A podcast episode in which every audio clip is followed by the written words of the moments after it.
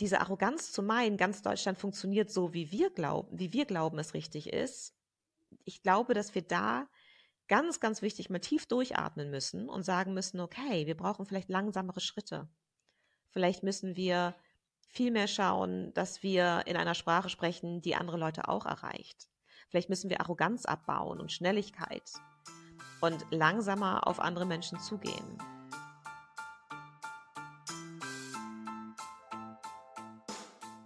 Herzlich willkommen zum Female Leadership Podcast. Mein Name ist Vera Strauch und ich bin Host hier im Podcast, in dem es darum geht, dass du deinen ganz eigenen Stil im Job und Leben findest und deinen Weg mutig und selbstbewusst gehst.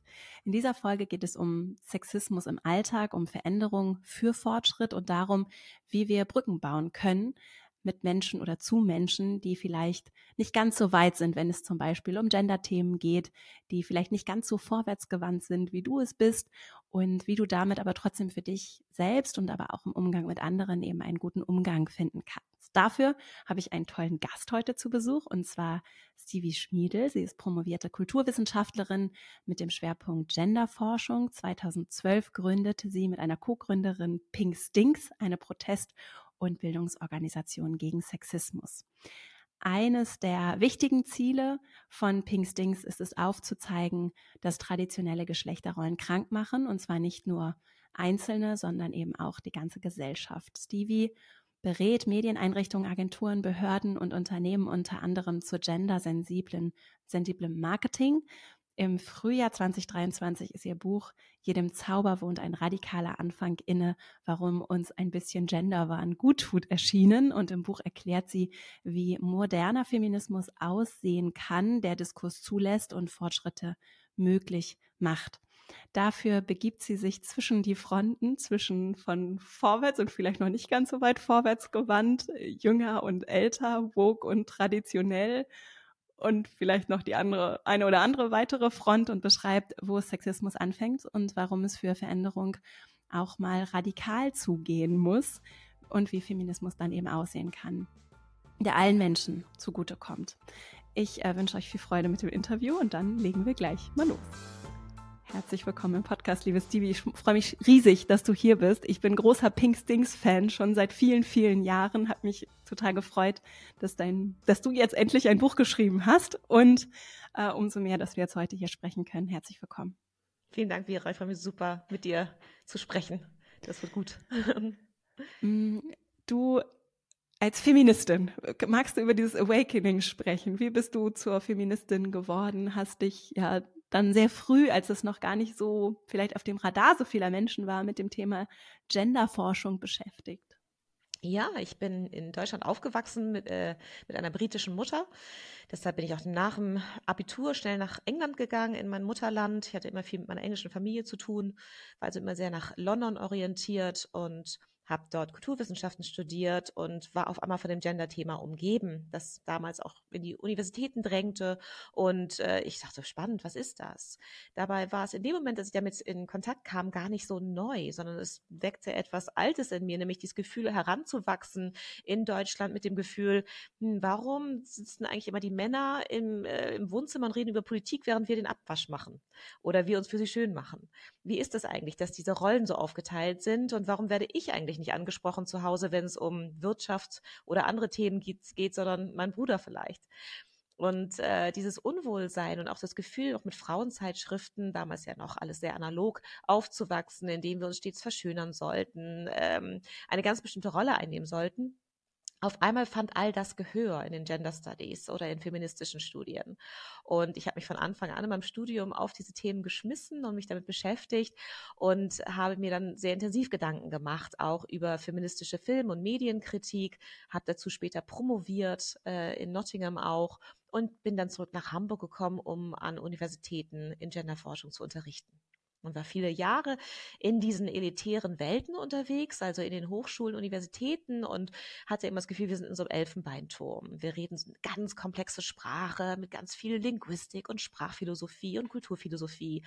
Und äh, meine Mutter und mein Vater haben beide nur Realschulabschluss gemacht und ich versuchte immer denen diese Inhalte zu vermitteln und merkte, merkte, wie begrenzt ich da eigentlich bin. Und dass es mir ganz schwer fällt, außerhalb von dieser elitären Sprache diese Inhalte überhaupt zu transportieren. Und für mich ging es so Richtung Professur in Deutschland. Und als ich auf dem Weg gerade war, mich auf eine Juniorprofessur zu bewerben, merkte ich, ich will das eigentlich gar nicht. Also ich bin da irgendwo limitiert. Und dann kam über Nacht Pink Stinks. Also ich habe über Nacht ähm, durch einen Leserbrief an die Zeit. Ich habe mich aufgeregt über eine bestimmte Außenwerbung von Heidi Klum zum äh, GNTM, die sehr auf Grundschulkinder gemünzt war. Und zur gleichen Zeit ging eine Studie durch Deutschland von äh, dem Bayerischen Rundfunk getätigt, und zwar zur Gesundheit von Kindern und Jugendlichen. Und es war ganz klar, dass diese Sendung das Selbstbewusstsein von Mädchen schädigt und auch Essstörungen auslösen kann. Da dachte ich, Moment mal, das verstehe ich jetzt nicht. Also auf 90 Prozent der Flächen, der Werbeflächen in Hamburg hängt die Werbung für GNTM und wir wissen gleichzeitig, dass es die Gesundheit von Mädchen beschädigen kann. Wer erlaubt das eigentlich oder wer verbietet das? Und durch Anfragen an Zeitschriften, an den Hamburger Senat kamen mehrere Leute zusammen, die sagten, sag mal, kann man Werbung eigentlich reglementieren? Kann man da was machen? Kann man für Frauen da was machen und Mädchen? Und so entstand über Nacht eine Initiative und später auch ein Verein, mit Namen Pink Stinks, also Pink stinkt. Das heißt nicht, dass die Farbe stinkt, sondern letztendlich all das, was mit Mädchenspielzeug zu tun hat, die Limitierung auf ganz bestimmte Rollen. Und so nahmen wir Fahrt auf und heute ist Pink Stings eine NGO mit zehn Mitarbeitenden hier in Hamburg-Eimsbüttel. Ich habe zehn Jahre lang äh, Kreativchefin dort gemacht, also tolle Kampagnen durften wir machen, haben sehr viel mit Werbeagenturen zusammengearbeitet, haben sehr viel äh, in der Werbebranche erreicht, glaube ich. Und dann bin ich vor einem Jahr ausgestiegen, ähm, um mich wieder ein bisschen mehr der Theorie zuzuwenden und vor allem ein Thema anzugehen, über das wir auch heute sprechen werden, denke ich, nämlich die konservativen Lager im Land und die sehr, sehr woken Lager, also die sehr sensibilisierten Welten mehr zusammenzubringen und nicht so in zwei verschiedenen Blasen vor sich hin wabern zu lassen. Da kommen wir auf jeden Fall dazu. Hm, vielleicht machen wir direkt bei dem Sexismus und ich finde wirklich in Werbung oder auch in allem, was ja so Oberfläche für Werbung ist, ne, äh, weiter so, weil das ist etwas, und ich glaube, ich habe das tatsächlich mal in der Dokumentation gesehen vom ZDF, da warst du auch dabei. Mhm. Und ich glaube, Colleen Fernandes-Ulmen auch. Mhm. Und es, es war, glaube ich, so ein Zweiteiler und es ging um Kinder in Grundschulen und ihr habt, glaube ich, auch mit denen gesprochen. Und eine Sache ja. ist mir sehr hängen geblieben ich weiß gar nicht, ob du das, ich glaube, du hast das gesagt, so, naja, also warum ist es so ein Thema? Ich habe auch einen kleinen Jungen, so, mhm. und äh, der zieht sich so an, wie er sich anziehen will. Ich kenne ganz viele kleine Kinder, die laufen alle gerne mit Röcken rum und so. Warum ist es so ein Thema schon relativ früh, dass, dass äh, sich wie ein Mädchen zu klein ja viel schlimmer ist, als wie ein Junge zu sein? Und dann ist so hängen geblieben, dieses, ja, warum sollte ich mich denn auf das Niveau eines Mädchens begeben, wenn ich doch weiß, dass ich so viel Macht abgebe, weil ich einfach männlich gelesen einfach so viel mehr, ja, so viel mehr Möglichkeiten habe. Genau. Ach. Das wissen natürlich kleine Jungen noch nicht, ne? Also kleine Jungen, Spüren sie. Ja. also die, die, ähm, sie erfahren es einfach durch den Satz, äh, bist du ein Mädchen ja. oder was? Genau. Ne? Also das ist so diese komplette Abwertung, wie sowas ab, uh, Furchtbares wie ein Mädchen. Also man hat vielleicht eine große Schwester und findet die immer so schön mit diesen Kleidern und mag die so gerne anfassen und den Tüll und alles. Und möchte man auch gerne mal. Es rauscht ja auch so schön. Und dann zieht man das an und dann hört man eben diese abwertenden Kommentare. Und sofort ist einem klar, um Gott, nein, das will ich natürlich nicht, wenn alle sagen, das ist ganz schlimm. Und dahinter steckt aber natürlich die große Frage, ja, wer zieht denn dann in den Krieg? Ne? Also das ist immer das ist echt die große Frage, die uns antreibt. Ähm, was ist, wenn Männer nicht mehr richtige Männer sind, wenn die so sind wie Frauen? Und ähm, das ist natürlich etwas, was wir über Jahrtausende, diese Arbeitsteilung, die wir uns auferlegt haben. Wir wissen, früher die Mammute, die erlegt werden mussten, die konnten die Kerle natürlich nicht alleine erledigen. Männer und Frauen sind zusammen jagen gegangen, das weiß man heute. Wenn man aber heute sagt, natürlich kann ein Junge auch ein Kleid anziehen und äh, natürlich können wir uns alle gemeinsam, wenn es zu dem furchtbaren Ernstfall kommt, müssen wir uns alle gemeinsam sowieso verteidigen. Das ist aber noch so starr in unseren Köpfen, dass wir ganz bestimmte Geschlechterrollen einzunehmen haben, weil wir sonst das Überleben nicht sichern können von unserer ähm, Spezie dass es da ganz wichtig ist, Aufklärung zu betreiben und zu sagen, es ist überhaupt nicht schlimm, wie ein Mädchen zu sein. Im Gegenteil, Mädchen sein hat ziemlich viele Vorteile. Man darf mit seiner mit seinem Freund oder Freundin kuscheln, man darf emotional sich austauschen, man darf Gefühlswelten erlernen, erlernen, empathisch zu sein und sich nicht nur um andere, sondern auch um sich selbst zu kümmern, was oft Männer auch gar nicht so gut können. Also da ist ganz, ganz viel Positives drin, wie ein Mädchen zu sein. Und das ist ganz schön, wenn auch schon Jungs das erfahren. Ja, und was Männer ja auch können, ne, was ihnen aber dann einfach ein Stück weit ja nicht erlaubt und dann so abtrainiert wird, ne? Und genau. das. Ja. Ja. Also, es ist ja so, dass, ähm, ich glaube, es kommt auch in No More Boys and Girls, so heißt die ja. äh, deutsche äh, Doku von ZDF Neo. Die hat den englischen Titel, da es ein Franchise war, vom BBC. Mhm. Ähm, aber was da eben, glaube ich, auch erwähnt wird, ist, dass in der ersten Klasse Jungs schon weniger emotionales Vokabular haben als mhm. Mädchen. Das ist keine genetische Ursache, sondern es liegt eben ganz klar daran, dass wir Jungs und Mädchen verschieden ansprechen.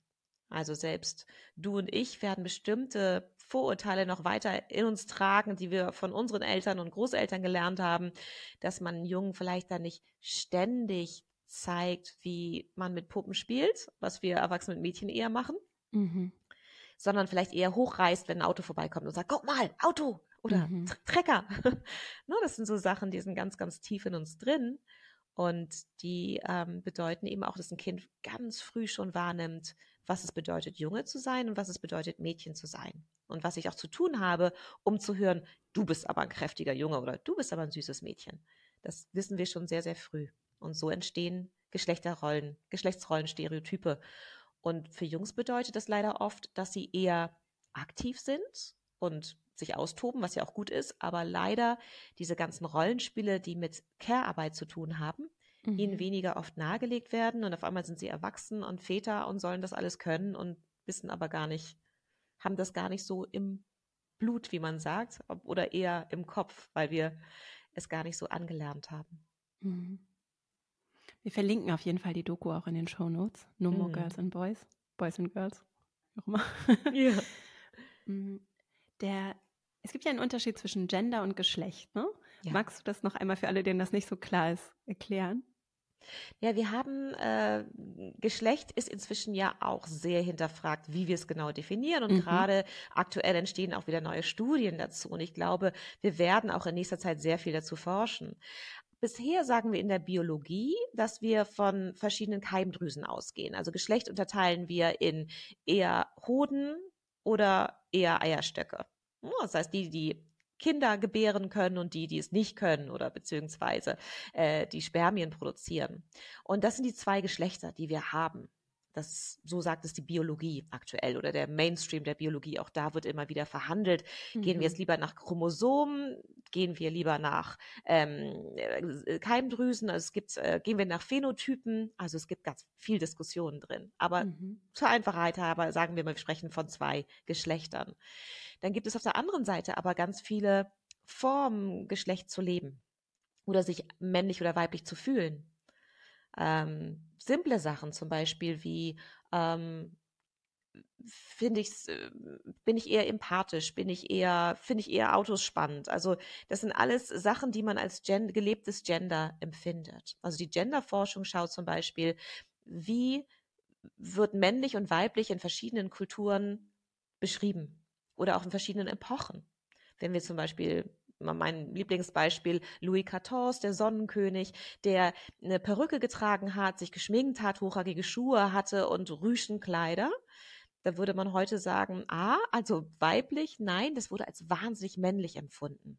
Hochhackige Schuhe, um über diesen furchtbaren Dreck in den Straßen zu thronen, ne? äh, Schminke und Perücke, um edler zu wirken und feinste Stoffe. Und erst als Frauen anfingen, auch all das zu tragen, sagte man, oh meine Güte, wenn jetzt auch Frauen sich so kleiden, dann überlassen wir es lieber denen und machen wieder was ganz Neues für uns. Aber die Vorstellung von männlich und weiblich ist in verschiedenen, also die Gender-Stereotypen, die sind halt in verschiedenen Epochen und Kulturen ganz verschieden. Und darüber sprechen die Gender-Studien. Viel mehr ist es eigentlich nicht.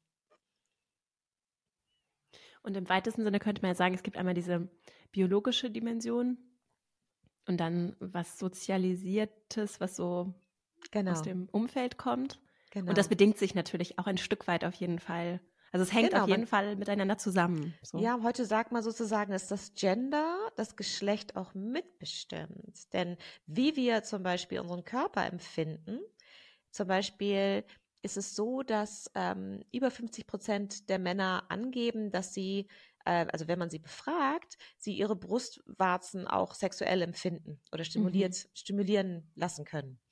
Ähm, das ist aber noch ein ziemlich großes Tabu. Eigentlich mhm. ist es mhm. etwas, was man eher Frauen zuschreibt. Das ist ganz interessant. Mhm. Also inwieweit wirklich Geschlecht bedeutet, früher hat man gesagt, ach, Frauen, das sind die mit den sexy Brüsten oder mhm. die ihre Brüste auch als sexy empfinden. Heute kommt man durcheinander und sagt, okay, wie ist denn das jetzt eigentlich genau? Also diese ganz klare Trennung von männlich und weiblich ist schon deshalb schwierig, weil wir eine riesige Grauzone haben. Ja, also wir haben so Idealvorstellungen von männlich und weiblich und dazwischen ganz, ganz viel Grauzone, also auch rein körperlich. Und wenn man jetzt zum Beispiel sagt, ein weibliches Gehirn ist eins, das eher empathisch denkt und nicht so gut in Mathe ist, das wäre ja so ein Klischee, mhm. dann kannst du aber auch so sozialisiert werden als ähm, Junge, dass du ein eher weibliches Gehirn hast. Also unser Gehirn ist komplett plastisch. Wir kommen mit den mhm. sehr gleichen Gehirnen auf die Welt und mhm. die werden erst durch Erziehung geformt. Also Sex und Gender fängt langsam an, sich zu vermischen.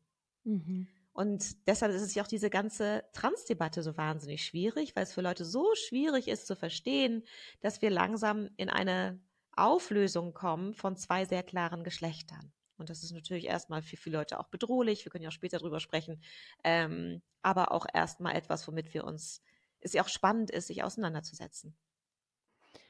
Und für alle, die vielleicht gerade denken, ihr müsst es ja nicht laut sagen, aber denken, was hat das denn mit mir zu tun? so, das ist, ich weiß, ich habe mit dem Thema nichts zu tun.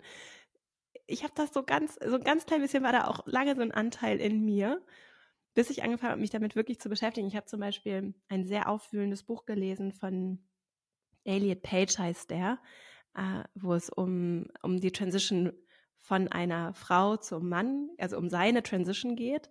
Und ähm, Puh, das äh, und ich habe das richtig, ich habe so mitgefühlt mit diesem mit diesem Jungen, der schon mit vier wusste, ich bin ein ich bin ein Mann und all den gesellschaftlichen Restriktionen und diese Enge, diese die wirklich, die ich da so, ja, ich habe das so gefühlt und dann ist mir klar, also ich habe dann einfach für mich erkannt, was das für eine krasse Arbeit ist und es passt, also es ist so ein Vorangehen und Befreien auf der einen Ebene für uns alle, ne, weil wir alle dadurch freier werden, weil die kleinen Wesen, die danach kommen, freiere Bedingungen vorfinden, um frei zu sein und sich auch frei zu ver entwickeln und verändern und was auch immer. Wir selbst aber auch.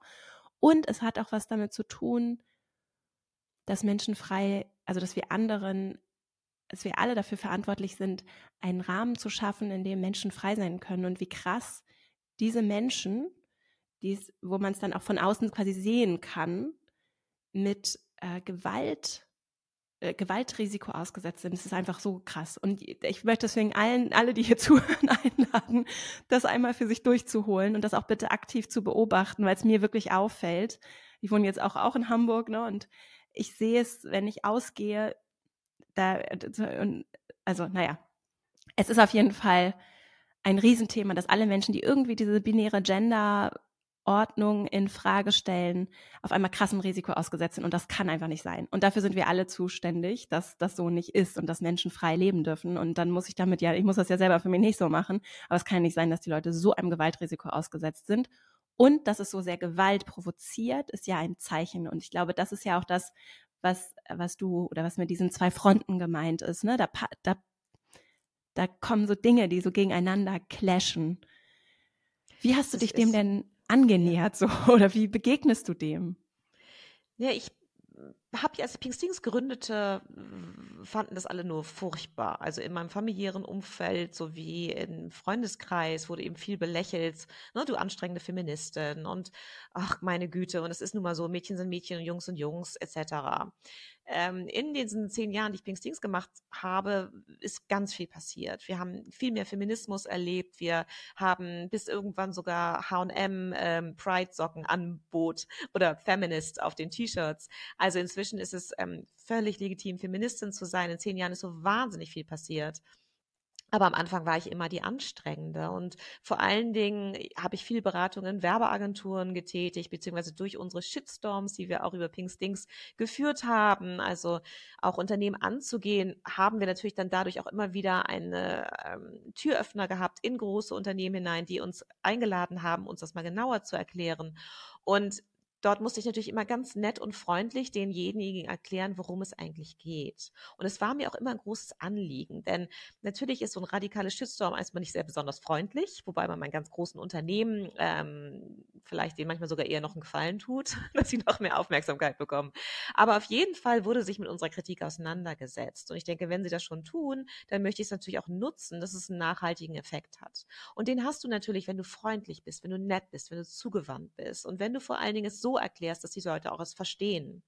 Und ich schätze, das haben wir ganz gut hinbekommen, vor allen Dingen auch mit den Kampagnen, die wir dazu getätigt haben, in großen Screens von Wall, Deko auf die großen Digitalscreens oder auch ähm, Aktionen mit großen Werbeagenturen so dass Stück für Stück immer mehr Leute verstanden, was der Unterschied ist zwischen Sexiness, die unbedingt in unserer Gesellschaft gefeiert werden sollte, und Sexismus. Und ähm, dadurch, dass ich diese Übermittlung ähm, oder Vermittlung ständig äh, führen musste oder diese Übersetzung von schwierigen Inhalt zu Menschen, die sich damit noch nicht auseinandergesetzt haben, äh, ist das für mich ein Riesenanliegen geworden und ich habe auch immer gemerkt, dass es funktioniert. Also dieses, mit denen kann man nicht reden, glaube ich nach wie vor nicht. Ich glaube, es kommt immer auf Storytelling an und das ist für mich inzwischen ein Kernanliegen geworden.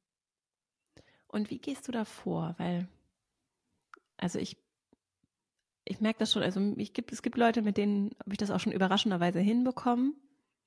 Aber ich bin auch schon an Momenten gewesen, wo ich gedacht habe, ich weiß nicht, ob, ich weiß nicht, wo ich anfangen soll. Ich glaube, was wichtig ist, ist erstmal die Wut rauszunehmen und sich das Ganze erstmal so ein bisschen anzuschauen wer meinte das denn neulich so schön? Ich habe neulich einen Podcast gehört oder irgendwer sagte das so großartig, ähm, das Ganze erstmal als Kultur zu begreifen. Mhm. Zu sagen, okay, die denken so, ich denke so. Und ich glaube, am einfachsten geht das. Wir sind ja nun auch keine 19 mehr oder jüngeren Semesters, wo man am Tisch bei den Großeltern oder Eltern jedes Mal leider den Saal, den, den, den Küchentisch verlassen musste, wenn sie was gesagt haben, womit man nicht zufrieden war sondern man hat diese Menschen ja auch lieb, sei es in der Familie oder im näheren Umkreis. Man sagt, eigentlich möchte ich mit denen in Kontakt bleiben und auch ganz gern regelmäßig sehen, aber es gibt Themen, die müssen wir einfach ausblenden. Wenn man das schon mal schafft, ist man natürlich mal einen Schritt voran. Wenn man es dann aber schafft, von beiden Seiten sich aussprechen zu lassen oder einfach mal zuzuhören oder vielleicht auch nur vorsichtig ranzugehen, dann ist man auch ein Stück weiter. Und ich habe das oft bei Lesungen, wenn ich zum Beispiel über Gendersprache spreche, ich gendere selber. Ich würde auch gerne in einem Land leben, in dem wir vielleicht neue Sprach, uns auf neue Sprachformen einigen, wobei ich keine von den jetzigen besonders gelungen finde, aber es ist ja schon mal ein Anfang. Ich finde es aber völlig okay, wenn vor mir jemand sitzt und nicht gendert und sagt, ich finde das hässlich, ich kann mich daran nicht gewöhnen und ich werde es auch nicht machen, solange ich dann auch in Gendersprache weiter sprechen darf. Ich glaube, wenn wir schon so weit sind, sind wir auch sehr viel toleranter als wahrscheinlich die meisten oder viele Menschen in meiner Blase, die einfach sagen, die gendern nicht, dann spreche ich nicht mit denen. Oder wenn wir mal vergessen haben zu gendern bei Pinks Dings in den letzten zehn Jahren, dann gab es dann auch gleich einen Shitstorm. Die haben das und das geschrieben. Also so unnötig. Ähm, und ich glaube, da fängt es an, wo es absurd wird, dass wir hier alle wie die Sprachpolizei uns überprüfen, ob wir irgendetwas korrekt machen. Es geht ja darum, zum Beispiel durch Gendern, das als Kunstform zu begreifen, indem wir in der Sprache das Patriarchat immer mal wieder sichtbar machen. Das ist auf jeden Fall meine Haltung. Und solange ich die Haltung habe, kann ich auch aushalten, dass mir jemand gegenüber nicht gendert. Und sehr oft habe ich es bei Veranstaltungen mit älteren Leuten, dass die am Ende ähm, mein Buch kaufen und sagen, Mensch, Frau Schmiedel, Sie sind ja eigentlich ganz nett. Man kann Ihnen ja zuhören. Ich glaube, das ist wichtig, dass wir es schaffen, äh, einen Türöffner zu bekommen, dass wir reinkommen, ins Gespräch kommen und sie bemerken, ja, ist ja eigentlich auch eine interessante Sache. Ich glaube, wenn man nicht bedroht ist und Veränderungen nicht als Dogma erlebt, kann man sich dem auch viel eher nähern. Wenn wir jetzt zum Beispiel mal in den Arbeitskontext gehen, ne? und mal angenommen, ich arbeite da in diesem Unternehmen und da sind dann auch Machtdynamiken spielen eine Rolle so und ich bin da ich und ich gendere gerne und ich habe voll verstanden, Patriarchat ist für uns alle keine gute Idee, Feminismus super. Ich würde gerne vielleicht auch schon anders sprechen oder ich würde auch gerne Dinge thematisieren, sichtbar machen, aufmerksam darauf machen, dass ich vielleicht, oder gar nicht ich, sondern dass vielleicht andere benachteiligt werden und dass mir Sachen auffallen. Und dann sind da aber diese Machtdynamiken und wie kann, also, und, und es ist mir aber gleichzeitig natürlich wichtig, irgendwie so stimmig zu sein und da reinzufinden. Hast du da Tipps, wie, wie ich vielleicht auch da diese Brücken bauen kann und so einen Weg finden kann, um da reinzufinden? Weil es ja, es kann ja schon echt gefährlich sein, so sich irgendwie diesen Stempel abzuholen, ist irgendwie schwierig, weil ich das Wort Patriarchat verwendet habe, was ich durchaus realistisch halte. Hm. Ich glaube, wichtig ist es, Mitarbeitende einzuladen, äh, hm. zu Vorträgen, sich etwas anzuhören oder auch zu äh, Breakout-Sessions oder Workshop-Situationen, ähm, in denen sie über ihre Ängste reden dürfen. Ich denke, es ist wirklich wichtig, dass wir die großen Themen, die wir gerade jonglieren, Sachen wie Selbstbestimmungsgesetz äh, oder ähm, 218 aus dem Strafgesetzbuch. Wir haben gerade große, große Themen, die wir voranbringen wollen. Und wir tun das alles, ohne zu überlegen, wie es bei den BürgerInnen des Landes ankommt. Oder hier meinetwegen in einer Firma. In einer Firma, äh, ich weiß nicht, ob du den ähm, Polizeiruf 110 gesehen hast, der jetzt gerade heiß diskutiert wurde ähm, aus ähm, München der ähm, sich sehr viel lustig gemacht hat über Wokeness. Ich finde, der ist nicht richtig gut gelungen. Das Einzige, was spannend war, dass in einer, auf einer Polizeistation ein, äh, so ein Awareness-Ratgeber, so ein Sensitivity-Sprache, ähm, Reader rausgegeben wurde und alle PolizistInnen sollten jetzt lernen, wie gespr gespr gesprochen wird. Die durften nicht mehr von Täterin, Täter sprechen, sondern von Tatperson etc. Mhm. Aber auf der Station wurde überhaupt nicht über Rassismus gesprochen oder über Sexismus und so weiter, sondern es ging einfach nur darum, erstmal die richtige Sprache zu sprechen. Und ich denke, das ist genau das falsche Vorgehen. Was wir dringend machen müssen, ist erstmal die Leute einzuladen, mit ihren Sorgen und Nöten zu kommen und, zu, und damit sie überhaupt verstehen können, worum es geht. Ich habe vor vielen Jahren, das ist auch mein Buch äh, zum Beispiel beschrieben, eine Radiostation äh, beraten und da kamen, da waren dann nicht nur die RedakteurInnen vor Ort, sondern zum Beispiel auch die Ton, äh, viele Tonmeister und und äh, Techniker, alles Männer. Und die sagten, wir verstehen diesen ganze Geblabbel um männliche Privilegien hier überhaupt nicht. Wir haben hier eine weibliche Chefredakteurin. Und das ganze Redaktionsteam ist überwiegend weiblich. Und wir sind hier als Techniker gerade am untersten Ende der Kette. Jetzt erklären Sie mal bitte diesen Kram mit dem Feminismus. Die waren sauer, die waren wütend. Und das völlig zu Recht, weil sie in dem Moment überhaupt keine Erklärungen hatten. Und diese, diese Einstellung, ja, dann bildet euch mal selber fort, finde ich persönlich völlig daneben. Denn wer sollte das denn tun oder warum sollten die das tun? Also habe ich denen ganz langsam erklärt, wie es genau im Land aussieht, wie viele Frauen wir im Bundestag haben, wie viel in der Wirtschaft. Sieben Prozent, weißt du selber wahrscheinlich aus deiner Arbeit, ähm, oder DAX geht langsam voran, aber äh, Familienunternehmen noch sieben Prozent Frauen im Vorstand. Vorstand.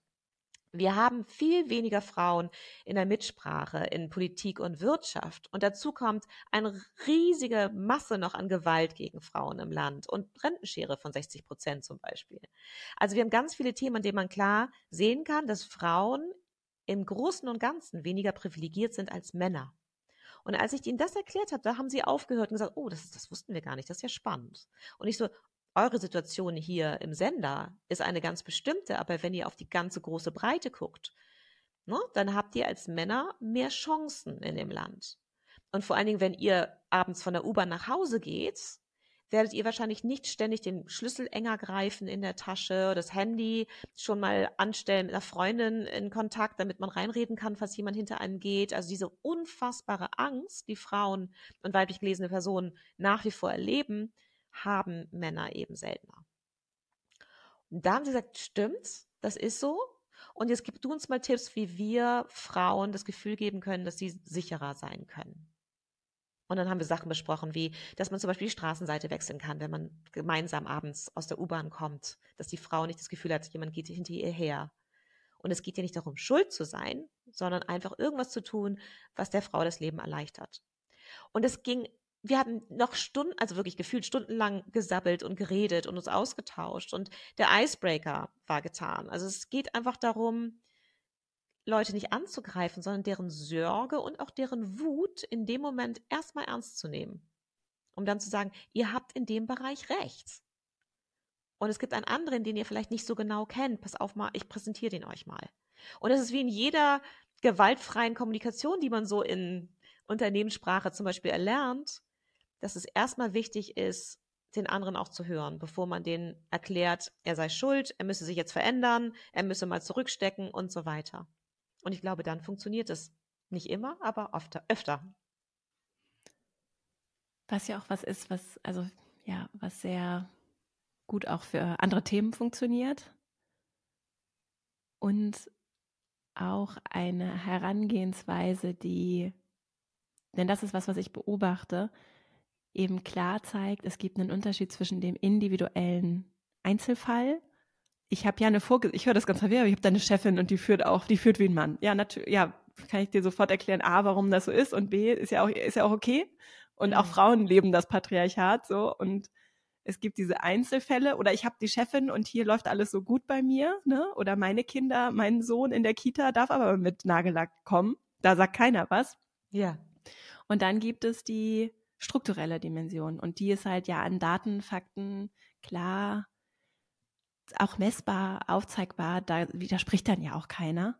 Und diese Brücke, die dann den Bezug zu mir auch schafft, die,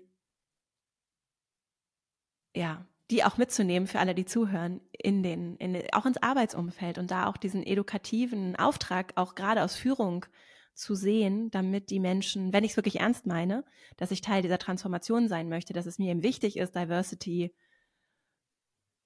Gerechtigkeitsthemen im weitesten Sinne, wenn wir jetzt intersektional darauf gucken, ne, dann ist es eben weit mehr als Gender. Wenn ich es wirklich ernst meine, dann ist das eine sehr schöne, ganz konkrete Methodik, ja.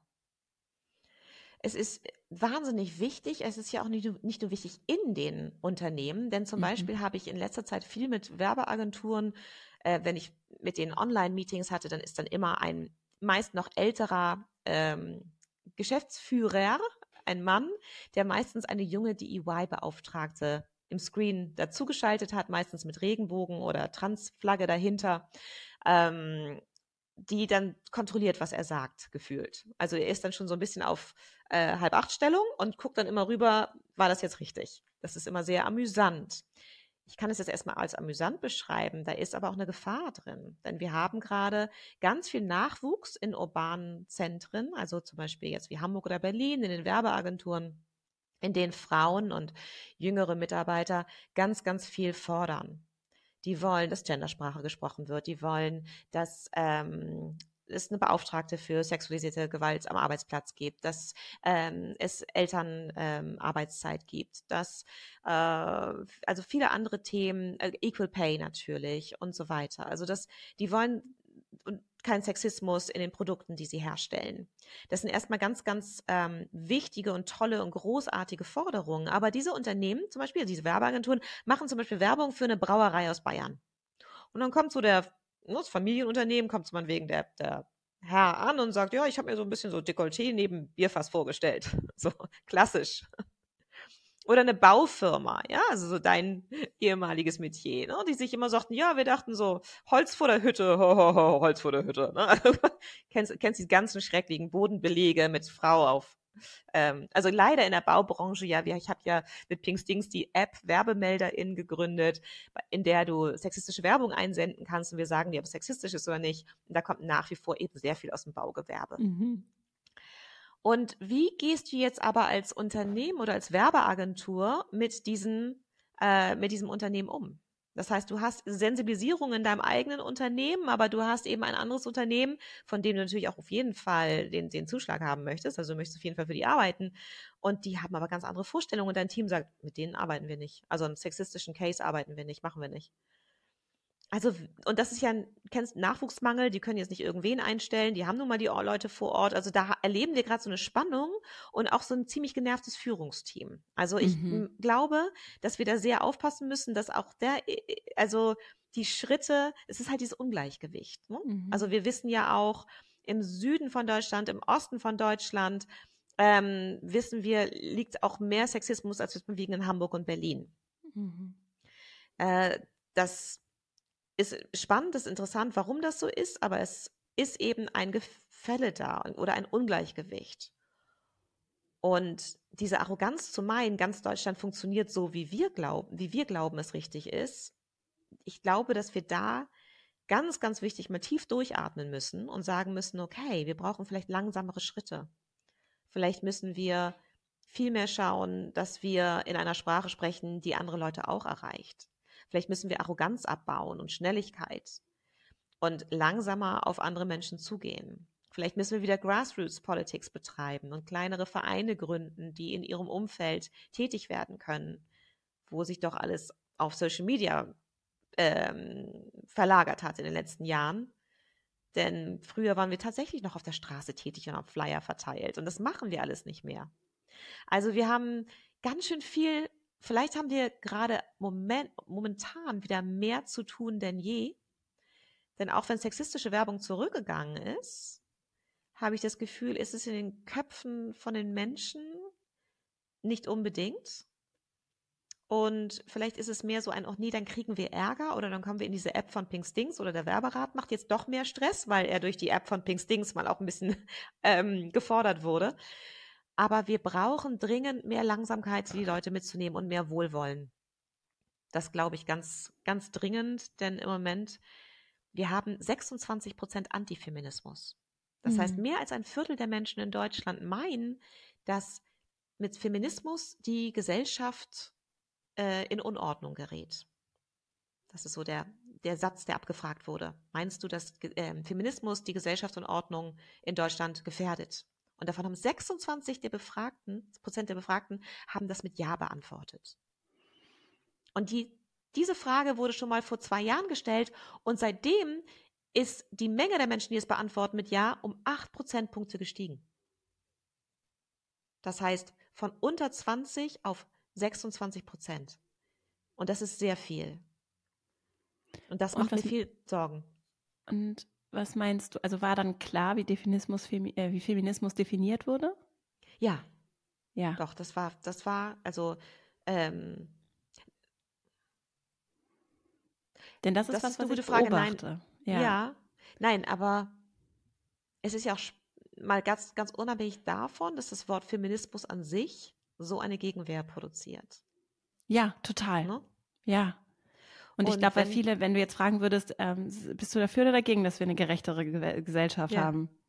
Ja. Äh, würden, ne, würden ja nicht alle sagen, so 26 Prozent, nee, für keine gerechte Gesellschaft. Das kann schon sein, aber wenn du alleine überlegst, dass wir die Hälfte der Schwangerschaftsabbruchstellen in Deutschland haben, die wir noch vor 20 Jahren hatten. Ja. Die haben sich ja. um 50 Prozent reduziert. Es ist Und antifeministisch. Zwar, weil die Ärztinnen bedroht werden ne? weil sie ganz klar bedroht werden und weil sie äh, in Bedrängnis kommen und sagen, nee, dann lasse ich das lieber, das hier anzubieten. Ich habe keine Lust, Drohbriefe zu bekommen oder ähm, dass mein Briefkasten eingeritzt wird und so weiter. Also wir haben schon wirklich große Rückschritte gerade zu verzeichnen und da müssen wir schauen, dass wir dringend gucken, wie wir die Menschen mitnehmen. Ja. Ja. Das sind viele Unterhaltungen, viel sensibilisieren. Ja. Ja. Und, und was ich beobachte, ich war mhm. gestern Abend bei einer Lesung von einem Autor, der ein Buch geschrieben hat über Sexismus in der Medienbranche. Ach. Einen Roman. Ach, nee. dem er keinen großen Gesellschaft, weiß ich nicht, ich hab's, äh, also ja. Ja, und äh, es war sehr kurzweilig und gleichzeitig habe ich hat mich das wirklich so zurückgelassen, dass ich gedacht habe, was für eine Chance gerade hier vor wirklich großem Publikum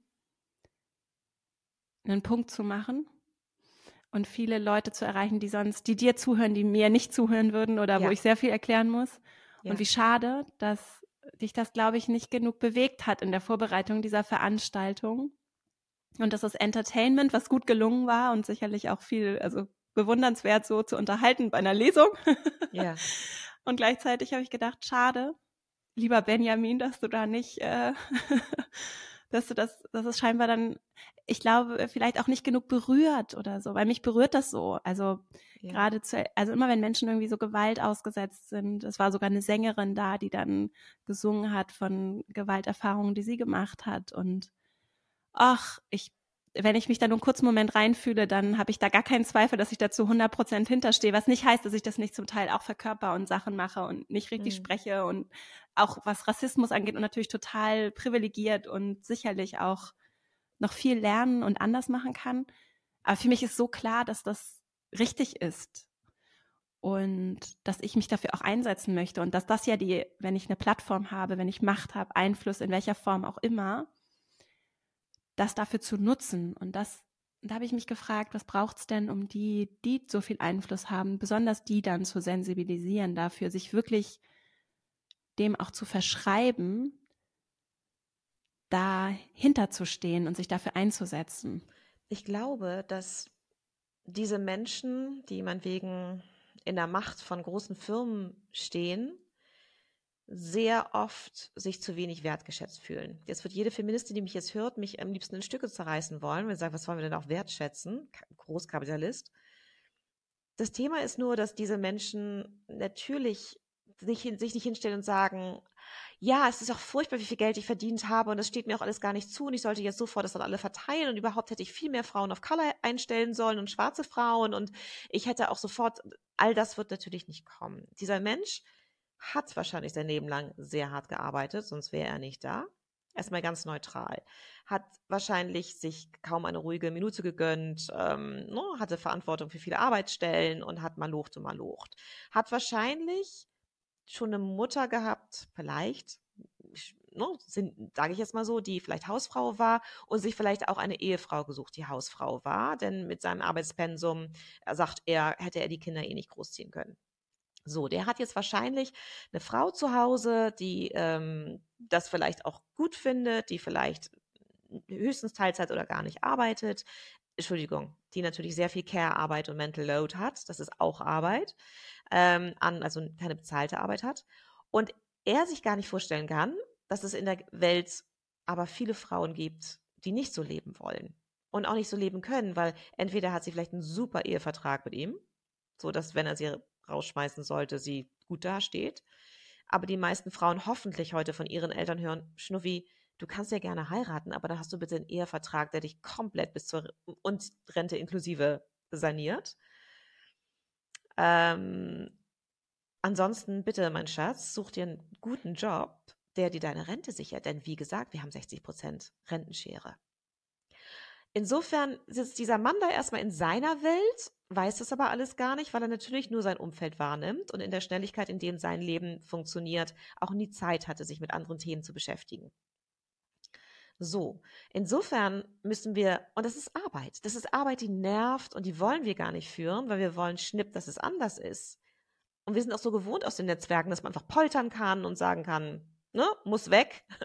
Aber es geht so nicht, sondern wir müssen auf ihn zugehen und sagen, hey, Hammerarbeit. Super, dass du diese Arbeitsstellen geschafft hast. Großartig. Wie viel du in Deutschland in die Steuern hoffentlich, ähm, äh, die Steuerkasse aufgefüllt hast. Und jetzt hätten wir aber so ein paar Kleinigkeiten aus unserer Generation, weil sich eben die Welt verändert und Generationen immer was Neues mit sich bringen. Was meinst du? Kannst du das, äh, hast du da ein offenes Ohr für? Wann können wir uns gemütlich mit einem Wein hinsetzen vielleicht? Hättest du da mal Zeit hinzudenken? Und ich glaube, so könnte es auf jeden Fall besser gehen, als immer nur über Druck. Und das passt tatsächlich ganz gut zu deinem Wutpunkt, weil die Wut ist ja trotzdem vielleicht auch da. Ne? Oder beziehungsweise ich merke das eben. Ich merke dann schon Momente und ich finde es auch gut, das so zuzulassen, mhm. wo ich mhm. denke, ja, schön, dass du die Elbphilharmonie füllst. Ich habe keine Lust, hier die Emotional Labor immer zu übernehmen und so. Ja. Und ich kann es mir ja nicht aussuchen. Ich würde auch gerne ich würd, hätte das Thema auch gerne nicht, aber ich kann es mir nicht auch und andere Menschen können sich ganz andere Sachen gar nicht aussuchen. Die würden auch gerne sich nicht mit Armut beschäftigen oder mit Rassismus, aber die können es sich eben nicht aussuchen.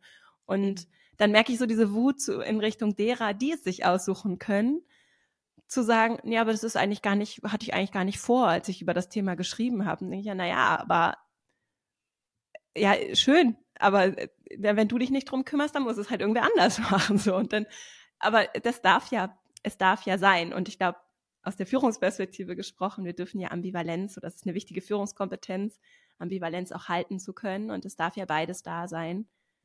Meine Wut und äh, die Energie, die daraus entsteht und gleichzeitig aber auch äh, das Verständnis und die Zugewandtheit zu anderen. Das, äh, ja, das wäre ja auch das, was ich mir wünschen würde bei Sachen, die ich vielleicht so nicht sehe oder wo ich mich vielleicht entscheide, nicht hinzugucken, weil es gerade bequemer ist. Ja. Ich finde es ein super, super Wort, Ambivalenz und sehr passend hier. Ne? Wenn ich das ja, viele Leute haben mir vorgeworfen mit meinem Buch, dass ich ähm, mich nur ranschleime an die, an die ältere Generation und ähm, den, der jüngeren Generation ihre Wut abspreche. Und das tue ich überhaupt nicht. Mhm. Ich war auch mal jung und wütend und ich bin natürlich immer noch wütend. Und ich habe immer noch Momente, wo ich schlucken muss und sagen kann, okay, kann ich mit dieser Person jetzt arbeiten, die gerade von mir einen Satz losgelassen hat, der meine Ohren klingeln lässt? Geht das? Inzwischen, und ich merke da wirklich, äh, Vera, sowas äh, durch die Wechseljahre durch zu sein, also mhm. beziehungsweise auch nicht ganz, aber vielleicht bald. Ähm, man hat ja in der Perimenopause, wie wir sagen, also vor den Wechseljahren auch nochmal diese riesen ähm, Wutschwall, also da kommt mhm. nochmal ganz, ganz viel Wut. Und dann kommt irgendwann so eine Altersmilde. Die setzt dann tatsächlich ein und vielleicht nutze ich die gerade, dass ich wirklich sagen kann, okay, ich bin ganz schön wütend, aber ich kann mir die Wut angucken. Also man kann so ein bisschen neben sich stehen und sagen, okay, aber es hilft dir jetzt gerade nicht, ich will diese Person ja erreichen. Mhm. Man fühlt sich nicht mehr so in den Grundfesten erschüttert. Und das ist ein richtig großes ähm, Kapital. Das ist der Wahnsinn, wenn man es dann schafft zu sagen, okay, ich bin zwar persönlich betroffen von dem Satz, den du gerade gesagt hast, weil ich persönlich Diskriminierung in dem und dem Feld erlebt habe, aber es hilft dir nichts, ich will dir hier was verkaufen weil ich es besser haben möchte für die Frau äh, nach mir oder um mich herum. Und das, das so zu halten, zu sagen, nee, und es ist auch völlig okay, wenn die Jungen laut und wütend sind, solange es, es okay ist, wenn andere Leute daneben stehen. Und ich glaube, das ist eben die große Debatte. Ist es okay, wenn ich in meiner freundlichen Sprache mit dem Gegenüber spreche und versuche, das zu erreichen, oder bin ich dann gleich eine Verräterin? Mhm. Und da müssen wir, glaube ich, in der Feminismus selber noch ein bisschen miteinander ins Gespräch kommen, dass wir nicht alle die gleiche Strategie fahren können. Das wird nämlich mhm. nichts. Das haben wir nämlich gesehen jetzt. Zehn Jahre super laut, oder sagen wir so seit 2010 ungefähr geht der Netzfeminismus, ist der Netzfeminismus richtig losgegangen. Ja, und wo stehen wir jetzt? Wir haben ein paar richtig tolle, laute Stimmen in den Medien, wie Sophie Passmann oder Kreumann oder Kebekus, ne?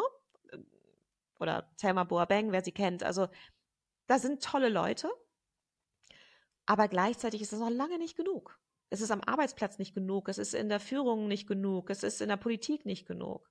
Wir haben Rückschritte im Feminismus. Also was ist da passiert? Und ich glaube, sagen, okay, das war eine, ist eine, eine gute Strategie, aber die reicht nicht aus. Wir brauchen mehr drumherum.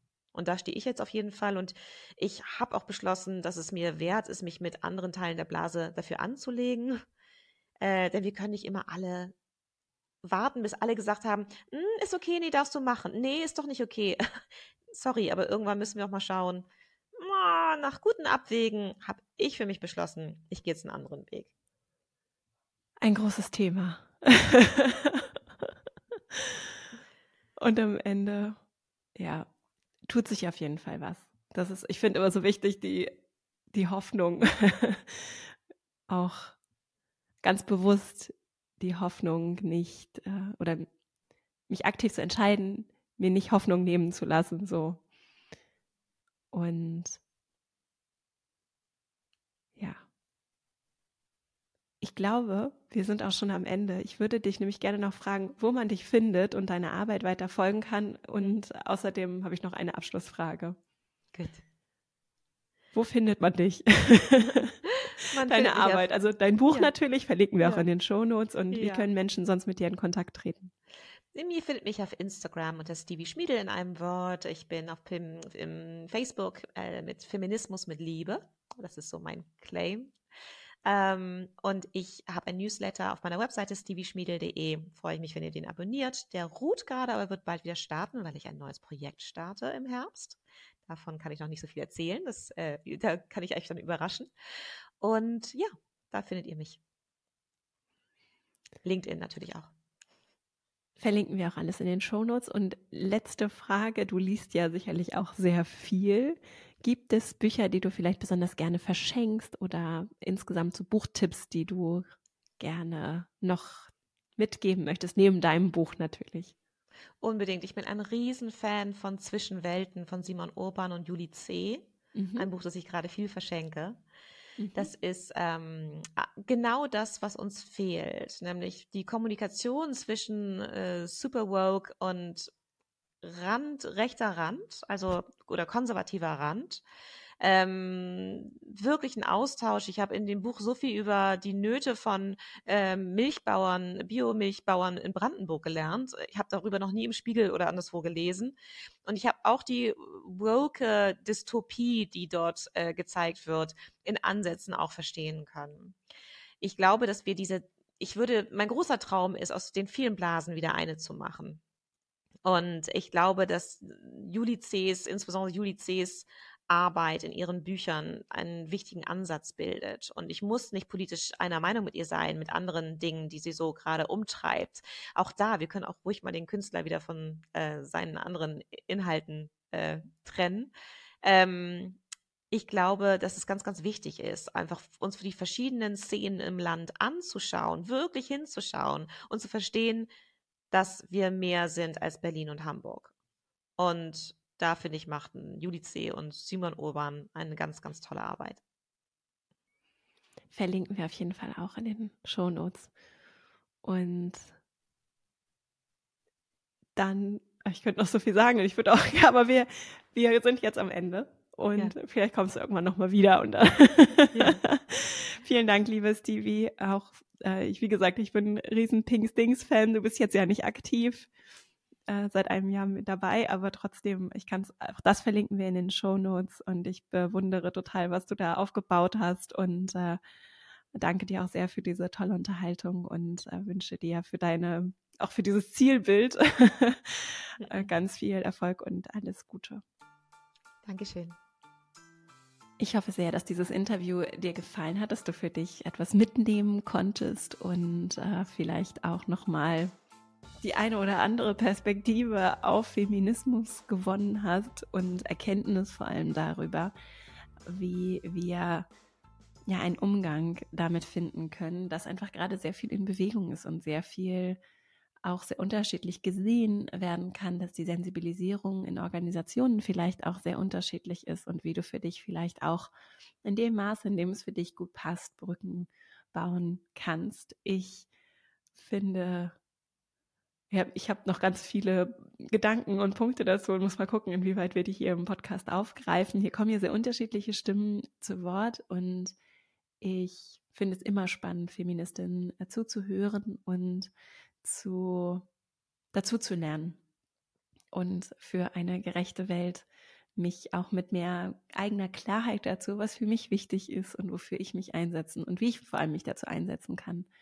äh, wie ich ja dazu mehr Klarheit für mich zu haben. Und vielleicht hast du für dich auch die eine oder andere Erkenntnis dazu mitgenommen und jetzt Lust, das direkt mal anzugehen im nächsten Gespräch mit äh, Freundinnen, Familie, Bekannten oder eben auch im weitesten Sinne, vielleicht auch im Arbeitskontext, einfach mal hier und da auch in, in Gespräche zu kommen darüber, was Menschen bewegt und berührt und wie vielleicht auch diese Gerechtigkeitsfragen dann da eine Rolle spielen spielen. In diesem Sinne, vielen Dank, dass du zugehört hast.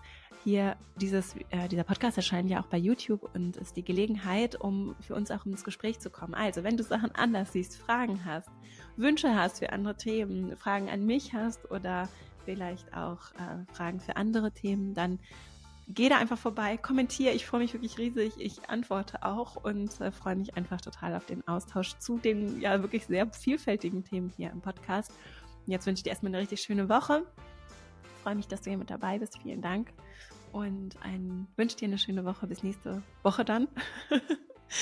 Und alles Liebe, deine Vera.